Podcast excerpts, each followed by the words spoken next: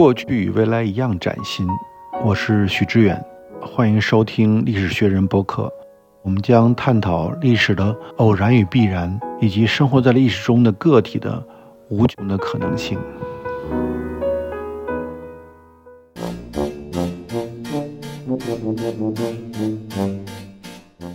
当时他跟我说了一句话，特别让我震撼。他说：“咱们上次见面是在家里，这次见面是在医院。”他说：“下次见面，是不是还在人间？”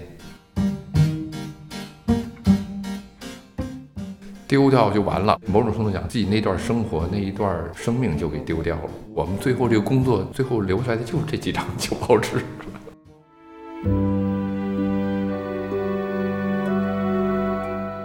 听众朋友们，大家好。欢迎来到由单向基金会跟历史学人共同出品的播客，我是戴维娜。今天我们邀请到了著名的学者，同时也是编辑家祝晓峰老师，来和大家聊一聊那些编辑部的往事。各位听众，大家好，我叫祝晓峰。嗯，朱老师在五报六刊都做过主编跟编辑工作，包括影响了我们好几代人的读书杂志《光明日报》《中华读书报》《中国社会科学》，还包括像现在的随笔。然后来的时候，朱老师这次带来了好几张，差不多二三十年前的报纸啊，我现在拿在手里觉得特别的有历史感。是这样，就是翻这些旧报纸呢，总是有一些感慨。我觉得做报刊有一个好处呢，就是这些报纸呢，把自己的这些工作呀、人生啊，它是一个天然的一个记录，就把自己这个记录下来了。我觉得这也是做这个工作的一个额外的回报吧。嗯，我记得前几年有一部很火的书卷气很浓的电影叫《天才捕手》，它讲述的是天才的编辑 Max Perkins 跟美国的小说家 Thomas Wolfe 之间的传奇性的友谊，还有他们之间那种充满了。张力跟创造力的关系，里边有一段特别激动人心，就是 Perkins 拿到了 Thomas Wolfe 的新的小说手稿《时间与河流》，是一部长达五千多页的大部头，然后他就花了整整两年的时间，跟自己的作者在一起大刀阔斧的把这个小说进行了删减，最终是伯乐跟千里马一起共同打磨出了一个杰作。好像很少会有电影愿意把镜头和高光对准编辑这个群体，他们很多时候都是隐身在作者的背后的一群默默付出的人。我们好像也总是会听到编辑去讲作者的故事，但是很少有人去讲他们的故事。我觉得这是一个很大的遗憾。呃，前两年还有一个日本的一个片子，就是拍编那个日本大百科词典的。一个片子也是在大银幕上演的，那个片子也很好，就好像是那个什么大河词典的什么的。我我倒是愿意跟大家聊聊什么呢？我自己觉得我自己的事情倒没有什么可聊的，倒是愿意跟大家聊一聊有几位老编辑我比较熟悉的。前年三联的沈昌文先生刚过世，当时反响比较大。当天，我们原来读书报的同事就约我写篇文章，赶了两三天时间赶出来了。我跟沈先生的交往其实并不多。沈先生过世的时候是已经九十岁了。当时我那个文章的题目呢叫《沈公的幸福》。我为什么写这么一个题目呢？我是想，因为凡是这些老先生啊、前辈的学者去世吧，大家都感伤的比较多。但是我觉得从另一个方面来讲呢。他自己也说他是比较幸运的，首先是五十年代他进了这个人民出版社之后，遇上好多这个前辈的学人，然后呢他一步一步走，然后中间这几十年呢当然也有一些波折坎坷，但是相对来讲呢没有受特别大的苦，然后改革开放之后呢很快到八十年代读书杂志创刊，到了八六年三联恢复独立建制。他任总经理，然后又兼这个读书杂志主编，因为他有这样的一个平台，所以他把他的这个个人的才情和一些才能，和这个三联书店读书杂志结合之后呢，起到了其他人可能起不到的一些作用。主要是他这个人呢比较有意思，应该说是有一定人格魅力的这么一个人。三联人都叫他沈公，沈公，其实呢还是有点官方。其实三联那些稍微年岁大一点、跟他比较熟的，都叫做老沈老沈。所以我在文章里写呢，我就说他是一个爱开玩笑、喜欢美食这么一个老头儿。没有架子。所以呢，我觉得真正自信的人呢，他是对这些什么外在的东西他是无所谓的，因为他按学历来说就是小学毕业。可是沈先生七十年代就翻译学术著作了，我觉得这个比我们一般的现在所谓博导啊，比什么的不是要水平要高很多吗？很多的大编辑家都是杂家，都是杂家，包括像唐涛，也没有学历。唐涛原来就也是个学徒，后来就是自己自学什么的。所以我觉得现在进入这种时代之后吧，就把这个学历看得过重。然后那个吴斌的说那个话呢，对我也很有触动，就是说那个沈先生的无能、无为、无我。你想，人类到了无我的这种境界，他有些事情他做起来，那肯定是有点出众、超凡的，是吧？就在旁人看来。所以吴斌说沈先生的智可及，其愚不可及。呃，我特别引了这句话，我说什么叫其愚不可及呢？实际上，在中国的传统这种里头呢。朴实本真，像这个抱朴见素，这个是中国传统。我觉得这好像也都是前互联网时代一些珍贵的品质。就就是像是不是是中国传统那个审美里头美学里边的一个追求。杨绛说：“三联不官不商有书香，有书香嘛？但是出版社都有书香，是吧？但是这个不官不商呢，我觉得是八十年代九十年代一个很难得的这么一个风格。”不论是这个出版机构的这种风格，和还是出版机构的领导人的这个风格，我觉得这都是很难得的。我觉得这样呢，你才能贴近这个文化的这个本真。你要是过于的商业气，文化有些东西它就会受到抑制或者说异化。哎，我就那个文章我说沈公的幸福，就是说他是做了自己喜欢做的事。我觉得这个人一辈子能做自己喜欢做的事，这个就非常幸福了。和自己喜欢的人在一起，做自己喜欢做的事，而且从自己喜欢做的事里边还能满足自己的基本的生活需要，甚至能谭金斯似的，他们做那个好的出版商，像三联商务这些，他们通过这个做的好的出版物，还能有一定的经济效益，这不是人生的很好了吗？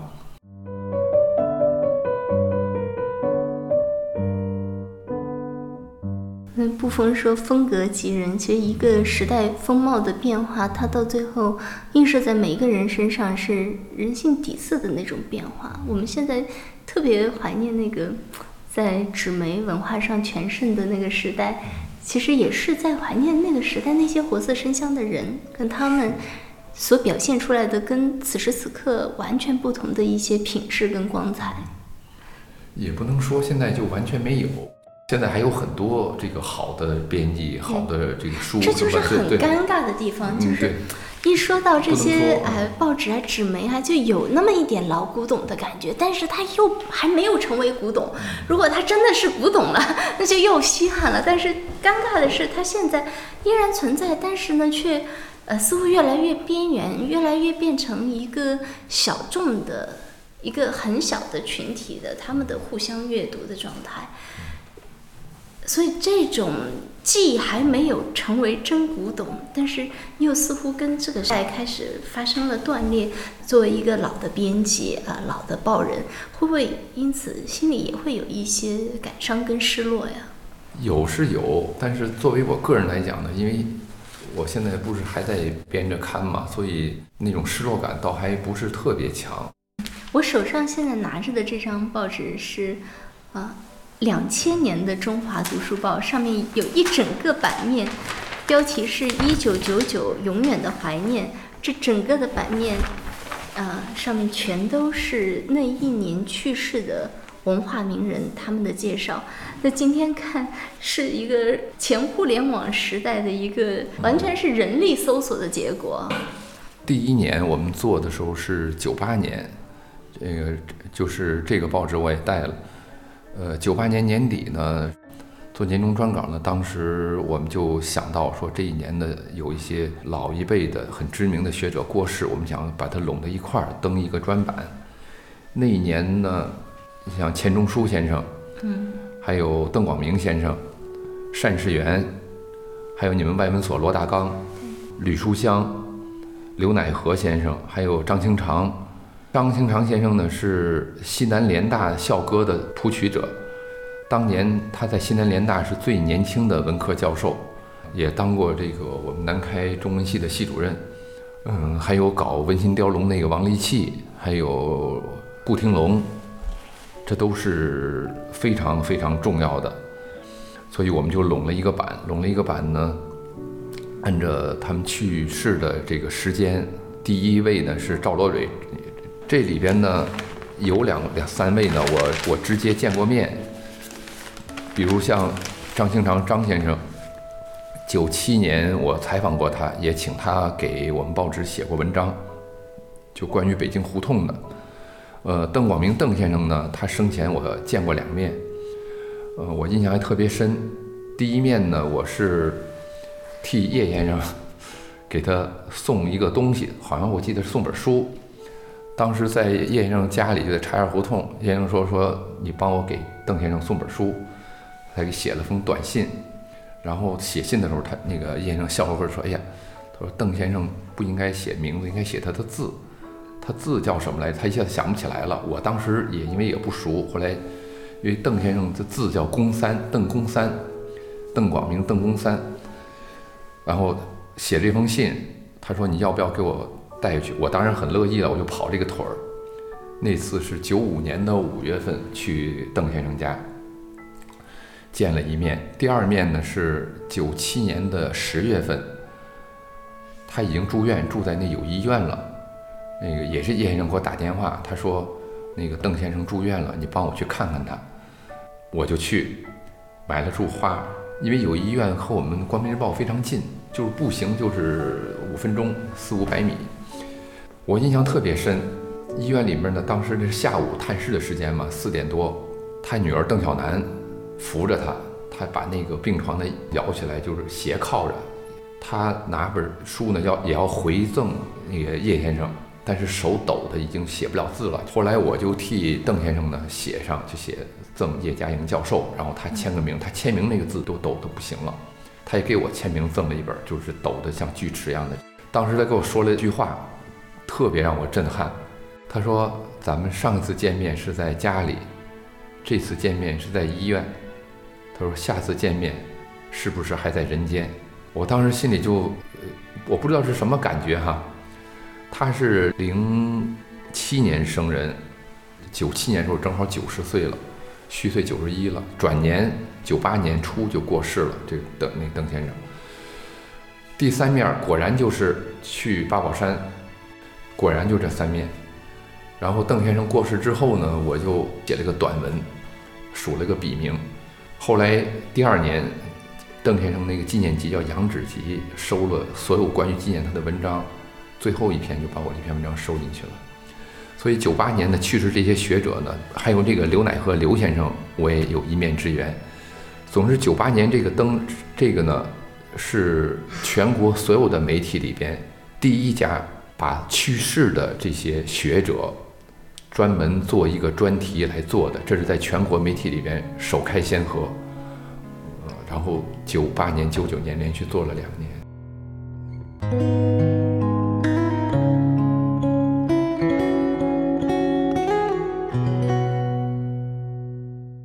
我现在又翻到一张是一九九六年的报纸，我觉得这个版也非常震撼。这版。呃，是纪念鲁迅逝世六十周年特约专稿，然后上面的三个作者黄源、萧乾、李继野三位，当年都是曾经给鲁迅抬过棺的。对，那像这样的版面，基本上也是空前绝后了，因为三位老人现在都已经去世了。是，过世很多年了。对，当时呢。鲁迅去世六十年，我策划了两个版，这个是第一个，第二个呢是两周之后，就十月三十号，还有一个专版是我采访汪辉，那个是理论性偏强的。当然，这两个版的这个价值不太一样，那个侧重点也不太一样。现在看这个版呢，当然也有不完美的地方哈，比方说这个画这个版从视觉上不是很完美，但是内容上呢，我觉得这个还是有一定价值吧。黄源先生呢，当时是请我们《光明日报》的同事在杭州找到黄源先生。黄源先生一听非常激动，他说：“我一定要亲自写写新稿子。”所以他手写了一个四五千字的一个稿子。然后那个萧乾呢，是我请我们同事洪娟去采访的，呃陆中秋拍摄，陆中秋是新华社的记者，李继野先生呢是我的朋友侯一兵，在这之前两个月呢，他说要去天津采访，我说你顺路啊采访一下李继野先生，就让他谈谈那个他当年回忆这个鲁迅去世的前后那段事。所以这样三个版呢，它有个共同的点，就是三位先生呢当年都见过鲁迅，而且当年鲁迅去世的时候，他们都被鲁迅守灵。这个主意呢，我记得也是张小鼎先生我们一起聊天聊出来的。张小鼎，张先生去年也刚过世，也是我们长辈。呃，这个版呢，我觉得就作为我一个编辑来讲，我当时二十多岁，我觉得还是很有成就感的。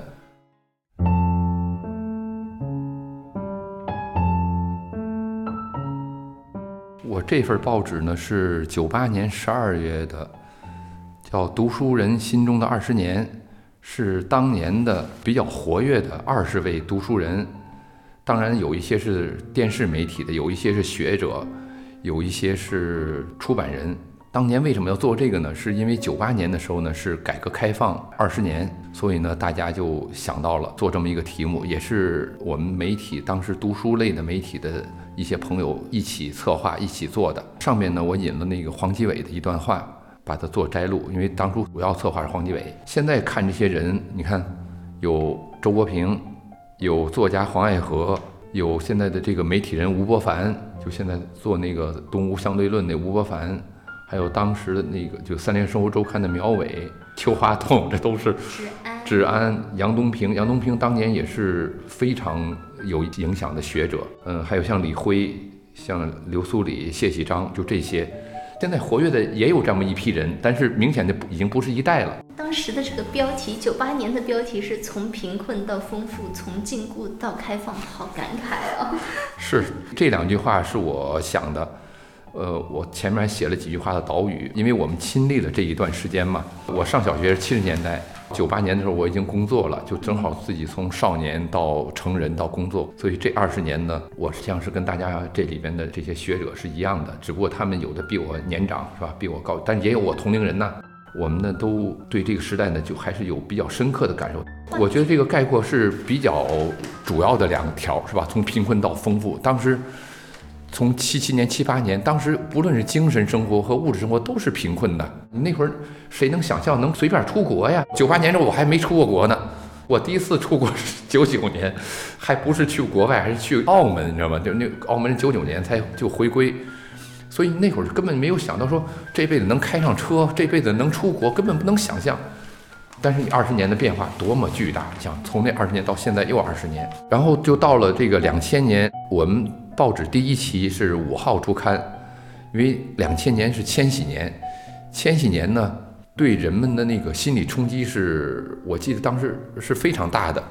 一九几几年到二零零零年，四位数的这个数字全部都变了，所以给人的心理冲击很大。当时呢，各个报呢也都做年终总结，我印象里很深。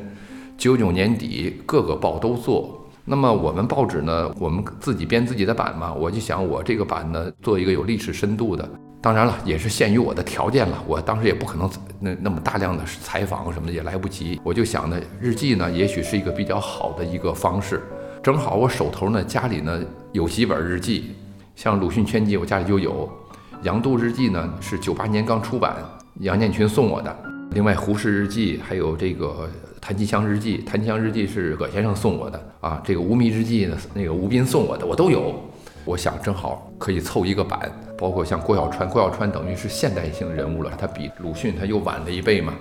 这样呢，我找了这么八九位学者、作家的这个日记，我都摘录，但摘录的时段呢不一样，有二十年代的，有三十年代、四十年代、五十年代，一直到七十年代。我觉得呢。这样呢，可以对二十世纪呢留一个见证吧，留一个记录，因为这是文字嘛，文字我觉得是最流传之久远的这么一个载体了啊。中国人的历史观就是存在文字的容器里面，我们特别是日记，我们的建筑都是木质的建筑，所以唐以前的建筑到现在都没有超过五座。中国人的这种历史观就是把它放在一个一直可以更新的文字这样的。所以这会儿翻这些旧报纸啊，我觉得特别有感觉，就好像在翻一个巨大的历史的日历一样，现在这些都已经变成了历史的素材。我也很佩服您，这么多报纸都还收的这么好，都已经二三十年的旧报纸都还没有丢掉。丢掉就完了，某种程度讲，自己那段生活那一段生命就给丢掉了。我们最后这个工作，最后留下来的就是这几张旧报纸。那作为一个老编辑，是不是特别怀念那个纸媒全盛的时代？呃，应该说八十年代一直到九十年代吧，那会儿是报纸的全盛期。怀念当然是某种程度上是怀念，因为那个时候就跟自己年轻时代它是结合在一起的，跟青春交织在一起。对，但是呢，那个时候呢，也确实是报纸相对发展比较好的一个时段，大概有十几年、二十年吧。年轻人呢，在那样的一个时候呢，能相对能发挥自己的创造力，呃，工作呢也比较有激情。我觉得这是特别美好的一件事，就是个人的青春，跟一个行业的青春，跟一个时代的青春，它正好都碰在了一起，这是一个很大的幸运。嗯，是。那此刻再去回望，再去回望，只能翻这些旧报纸了。旧报纸都都这些旧翻旧报纸。好在还留着这些旧报纸，是吧？Rose and flows of angel hair and ice cream castles in the air and feather canyons everywhere. I've looked at clouds that we I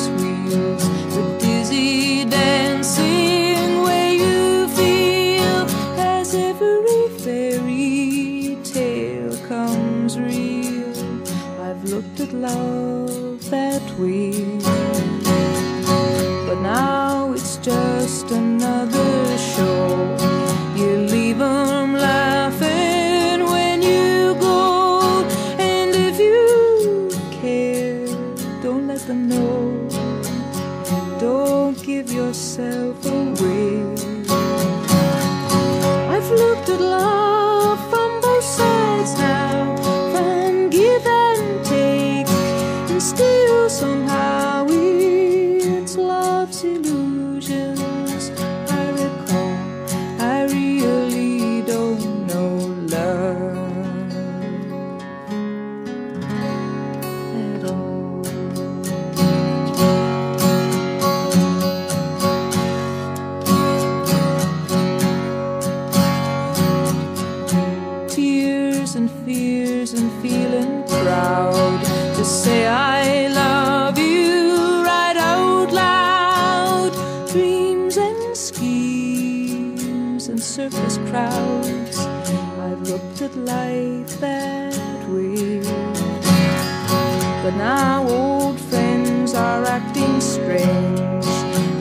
shake their heads. They say I've changed. Well, something's lost, but something's gained in living every day. I've looked at life from both sides now.